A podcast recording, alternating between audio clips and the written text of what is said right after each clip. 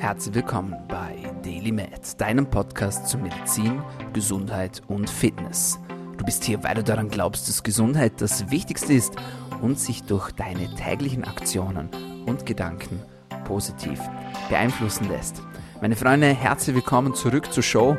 Mein Name ist Dominik Klug und dieser Podcast soll deine Gesundheit verbessern. Dafür haben wir auf wöchentlicher Frequenz Gesundheitsexpertinnen und Experten zu Gast und bringen dir kostenlose Informationen direkt ins Wohnzimmer, ins Auto oder von wo du auch immer gerade zuhörst. Und auch heute haben wir wieder ein spannendes Thema für euch vorbereitet. Und bevor wir da eintauchen, darf ich euch kurz an den Deal erinnern. Was ist der Deal? Dieser Podcast ist kostenlos. Er versucht euch nichts zu verkaufen. Er klaut euch keine wertvolle Lebenszeit, denn wir steigen direkt rein in die interessanten Themen.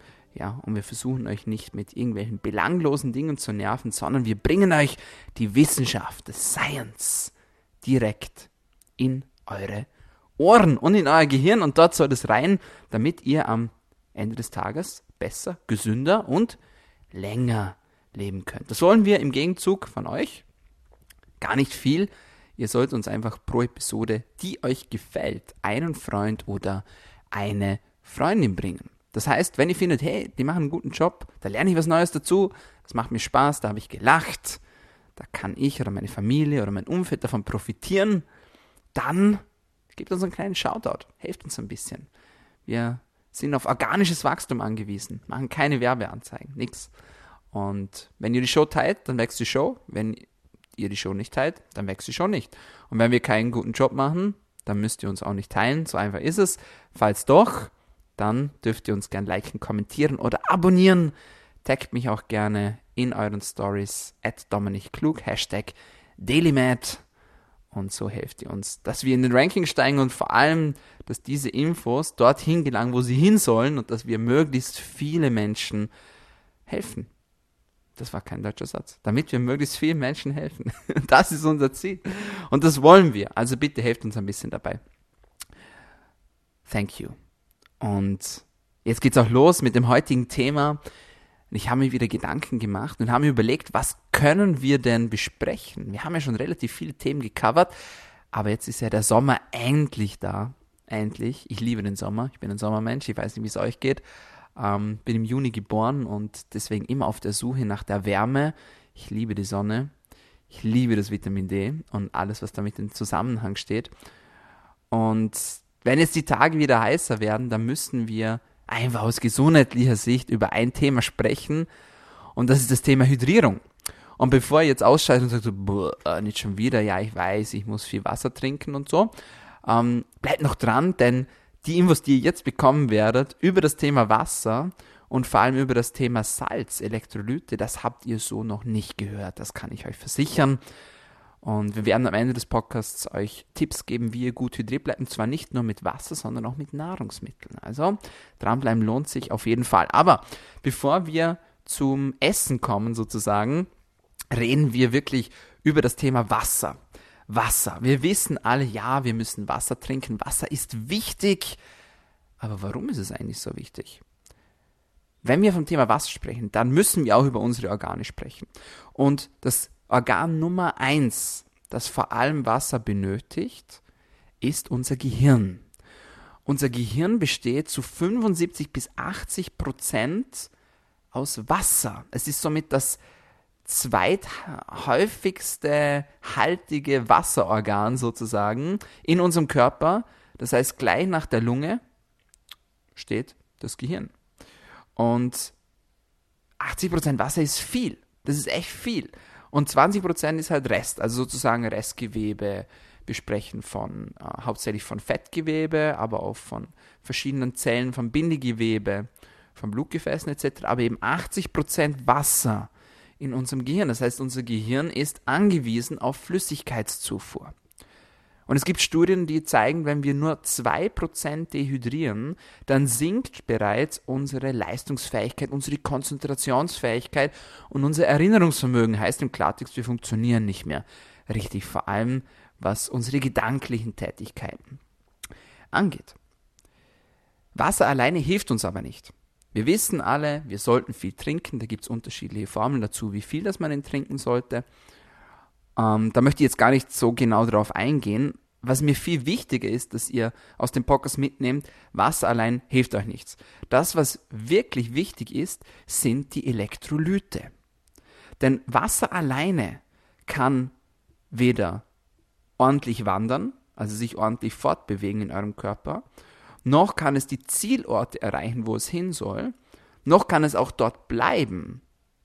Also in den Organen sozusagen, wo wir das Wasser sozusagen eigentlich brauchen. Dazu zählt natürlich auch unsere Haut zum Beispiel, dass wir schön hydriert sind. Also wir sprechen jetzt nicht nur vom Gehirn und wir sprechen nicht nur von den Nieren und vom Blut, sondern auch zum Beispiel von der Haut. Wasser ist einfach wichtig, aber viel wichtiger ist, dass dieses Wasser gar nichts bringt, wenn es keine Elektrolyte beinhaltet. Was sind Elektrolyte?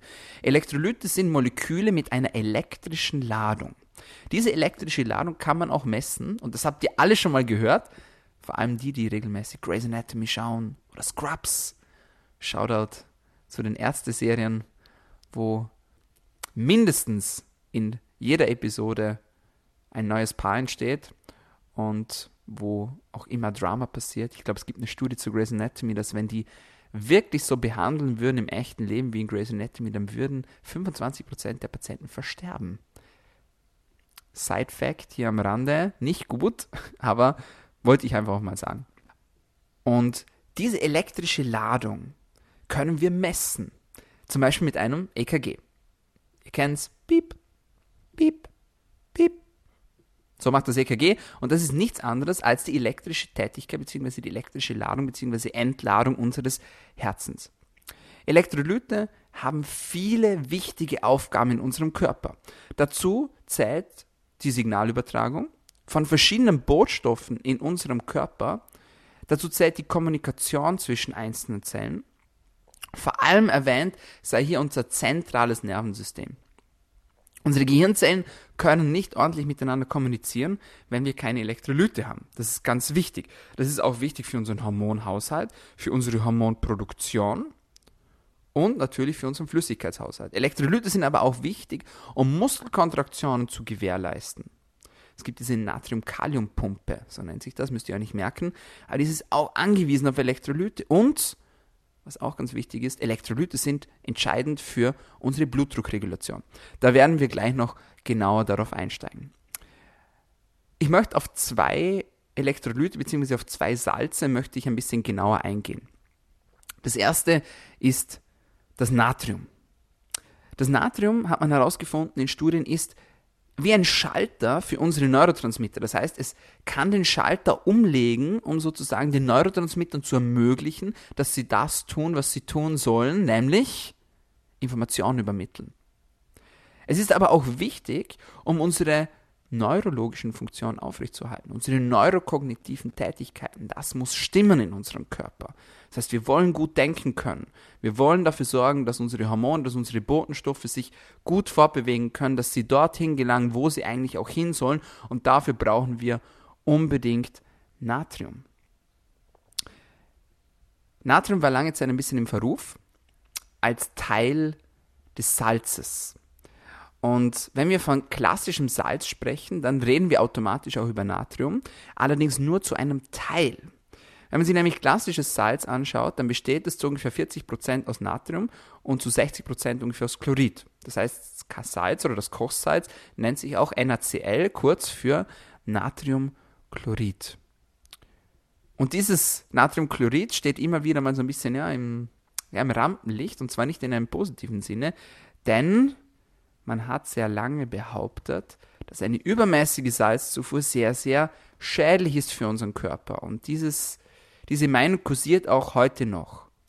Und zwar nicht nur im medizinischen Kreise, sondern auch in unserer Gesellschaft. Was man aber wissen muss, ist, erstens, woher kommt denn unser Salz? Der Großteil unseres Salzkonsums und unserer Salzzufuhr stammt aus prozessierten Lebensmitteln also Nahrungsmittel, die künstlich aufbereitet wurden. 80 Prozent unserer Salzquellen. Das ist definitiv zu viel. Und dass das natürlich kein gesundes Salz sein kann, ist es auch klar. Und dass dieses Salz auch nicht mit gesunden Nahrungsmitteln in Korrelation steht, ist damit, somit hoffe ich zumindest, auch geklärt. Aber nicht nur wegen den Fastfood-Produkten bzw. dieser ja doch nicht ganz so gesunden Nahrungsmittel ist das Natrium immer wieder im Verruf, sondern auch vor allem, weil es um das Thema Bluthochdruck geht. Und es wird immer wieder behauptet, dass eine übermäßige Zufuhr von Natrium bzw. von Kochsalz schlecht ist für den Blutdruck. Und ich habe schon anfangs am Podcast gesagt, dass Natrium bzw. dass die Elektrolyte entscheidend sind für unsere Blutdruckregulation. Das ist Fakt. Fakt ist auch, dass die Studie, die damals sozusagen behauptet hat, dass Salz schlecht ist für unseren Blutdruck, an Tieren durchgeführt worden ist. Und zwar an Ratten. Und diese Ratten haben eine 50-fach erhöhte Dosis des normalen Kochsalzkonsums sozusagen bekommen. Und da hat man dann gesehen, oh, Blutdruckerhöhung. Blutdruckerhöhung. Jetzt gibt es aber neue Untersuchungen und diese sind sehr, sehr, sehr, sehr spannend. Eine ganz rezente Studie hat gezeigt, dass die Kochsalzzufuhr in keinem direkten Zusammenhang steht mit einem erhöhten Gesundheitsrisiko. Die Studie hat gezeigt, dass bis zu zwei Teelöffel von Salz oft unbedenklich sind zu konsumieren, während, und jetzt kommt der Knaller, eine erniedrigte Kochsalzzufuhr mit einem erhöhten Gesundheitsrisiko korreliert war. Das heißt, bei zu wenig Salzeinnahme hatten gesunde Menschen, also gesunde Probanden, ein erhöhtes Risiko für erhöhte Triglyceride, also schlechte Fette. Sie hatten ein erhöhtes Risiko für Insulinresistenz. Sie hatten ein erhöhtes Risiko, vermehrt Stresshormone zu produzieren und sie hatten ein erhöhtes Risiko, und jetzt kommt's, einen erhöhten Blutdruck zu bekommen. Und zwar nicht von zu viel Salz, sondern von zu wenig Salz. Wie kann das sein? Das muss man sich an dieser Stelle fragen. Und mir ist ganz wichtig, das ist, das ist eine Korrelation. Das ist eine Korrelation, es ist keine Kausalität. Also das ist nicht so, ja, das ist der Grund dafür, sondern es ist eine Korrelation, die man entdeckt hat. Viele Sportler wissen aber zum Beispiel, dass ein erhöhtes, eine erhöhte Salzzufuhr zum Beispiel vor einem Training Benefits für das Training mitnehmen kann. Man, man nennt das auch Salzloading sozusagen. Und dieses Salzloading kann man sich sozusagen im Sport zunutze machen. Also sehr, sehr, sehr, sehr spannend. Übrigens hat man auch herausgefunden, dass es eine positive Korrelation gibt von einer erhöhten Natriumaufnahme mit einer erhöhten Lebenserwartung und einem erniedrigten Risiko für die Gesamtmortalität. Das heißt, für die gesamte Sterblichkeit. Und zwar hat man sich das Ganze angeschaut in einer Meta-Analyse, das ist sozusagen die beste Studienform, die es gibt, wo man von oben auf mehrere Studien herabschaut und die dann zusammenfasst. Und diese Meta-Analyse umfasste 180 Ländern. 180 Länder und da hat man das herausgefunden. Sehr, sehr, sehr, sehr spannend. Also das zum Natrium. Das zweite Elektrolyt, das ich gerne mit euch besprechen möchte, und dann reden wir wirklich über die Lebensmittel, ist das sogenannte Magnesium. Magnesium hat entscheidende Funktionen in unserem Körper und ist an mindestens 650 biochemischen Prozessen beteiligt. Mindestens, wahrscheinlich sind es sogar mehr, aber von 650 Prozessen wissen wir. Magnesium ist hervorragend, um die Neuroplastizität in unserem Gehirn aufrechtzuerhalten. Das heißt, dass wir vermehrt bzw. immer wieder ähm, die Strukturen in unserem Hirn bzw. in unserem Nervengewebe stärken können und auch neues Nervengewebe bilden können. Magnesium ist entscheidend daran beteiligt, dass unsere kognitive Funktion aufrechterhalten wird. Man hat herausgefunden, dass durch eine erhöhte Magnesiumzufuhr sich unser Gehirnalter um bis zu neun Jahre reduzieren kann. Magnesium ist genial. Nicht nur für kognitive Prozesse, sondern auch für den Schlaf. Wir haben schon darüber gesprochen. Kann sehr, sehr gute ähm, Benefits haben für die Schlafqualität. Allerdings haben wir das Problem, dass mindestens 65 65 Prozent der Menschen in unserer Gesellschaft einen Magnesiummangel haben. Und dieser Magnesiummangel führt zu einem direkten Underperforming unseres Gehirns. Das heißt, wenn wir einen Magnesiummangel haben, können wir nicht unsere hundertprozentige, gute, perfekte Hirnleistung abrufen. Es geht einfach nicht.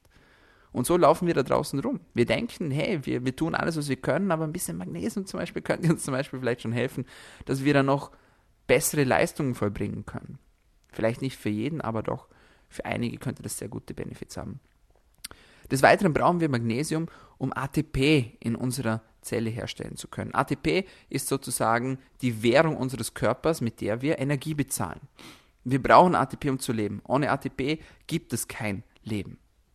Und wir brauchen Magnesium, um genau diese Energie produzieren zu können. Wir brauchen auch andere Elektrolyte dafür, zum Beispiel Natrium und Calcium zum Beispiel.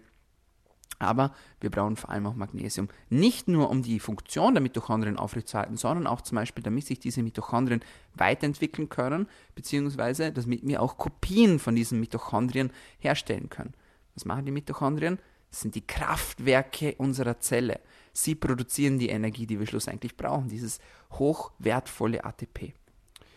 Und man hat auch herausgefunden, dass wenn man weniger Mitochondrien hat, beziehungsweise wenn man einen Mangel hat an Magnesium, das zu einem beschleunigten Alterungsprozess führen kann. Also, es ist sehr wichtig, dass wir auf unsere Elektrolyte achten. Ich glaube, das ist mittlerweile auf jeden Fall rübergekommen in diesem Podcast. Aber was sind denn jetzt die Lebensmittel, mit denen wir unseren Körper sowohl sehr gut hydrieren können, als auch mit Elektrolyten versorgen können. Also wir wollen diese Kombination, diese Kombination aus Wasser und Salzen, die uns schlussendlich dabei hilft, dass wir eine bessere Signalübertragung haben in unserem Körper, dass unsere Zellen besser kommunizieren können in unserem Körper, vor allem in unserem zentralen Nervensystem. Wir wollen eine optimale Muskelkontraktion gewährleisten. Wir wollen, dass unser Flüssigkeitshaushalt stimmt. Wir wollen eine ideale Hormonproduktion gewährleisten können. Und wir wollen natürlich auch, dass wir unseren Blutdruck optimal regulieren können und dass wir besser, länger und gesünder leben wollen. Und deswegen ist es unabdingbar, dass wir nicht nur Wasser zu uns nehmen, sondern dass wir eben auch zusätzlich zu diesem Wasser auch die entsprechenden Elektrolyte zu uns nehmen. Wir brauchen das Magnesium, wir brauchen das Calcium, wir brauchen das Natrium, wir brauchen das Kalium. Alle diese Dinge und am besten in Kombination. Und am einfachsten geht es natürlich, wenn man einfach, und jetzt kommen wir zum ersten Lebensmittel, Mineralwasser trinkt. Mineralwasser enthält diese wertvollen Elektrolyte. Man kann Wasser auch anders aufbereiten. Ich persönlich bin ein großer Fan von stillem Mineralwasser.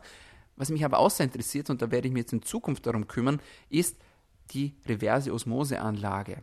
Das heißt, man kann mit einem speziellen Filterungsprozess das Wasser reinigen und dann extern zum Beispiel die, die Elektrolyte zusetzen, zum Beispiel in Form von Himalaya-Salz oder zum Beispiel in Form von keltischem Salz. Da gibt es verschiedene Möglichkeiten, sehr, sehr interessant.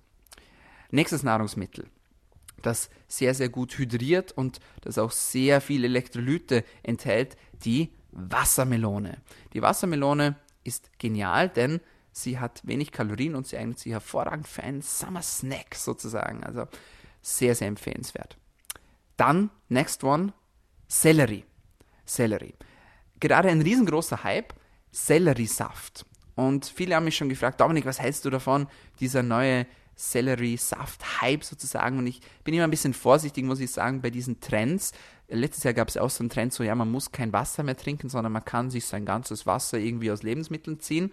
Ähm, das finde ich dann schon ein bisschen gefährlich. Also bitte achtet auf euren Flüssigkeitskonsum und bitte achtet darauf, dass ihr ausreichend trinkt und auch Wasser trinkt.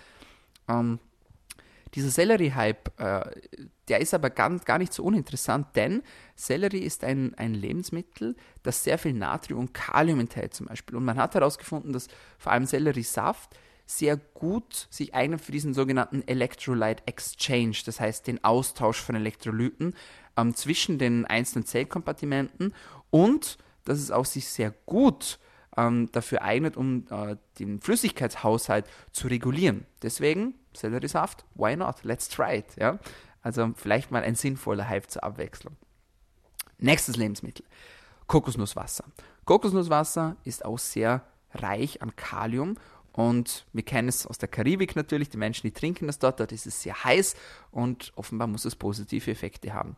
In Studien hat man gezeigt, dass Kokosnusswasser die äh, Häufigkeit von Muskelkrämpfen reduzieren kann und dass auch die Triglycerid-Level sinken können, also spezielle Fettspiegel, die wir nicht so hoch in unserem Blut haben wollen. Next one.